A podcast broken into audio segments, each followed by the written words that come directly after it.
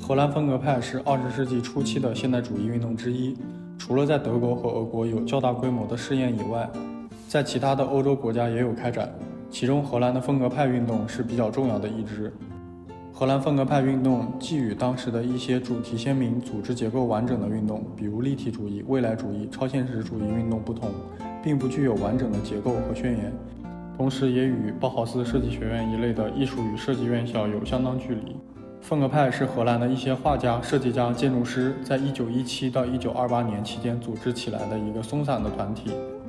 其中主要的促进者和组织者是杜斯伯格，而维系这个团体的中心是这段时间出版的一本名为《风格》的杂志。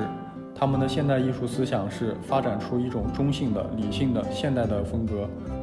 把传统的建筑、家居、绘画和雕塑及平面设计的特征变成基本的几何结构单体。反复运用基本原色和中性色，风格派设计所强调的艺术与科学紧密结合的思想和结构第一的原则，为以包豪斯为代表的现代主义设计运动奠定了思想基础。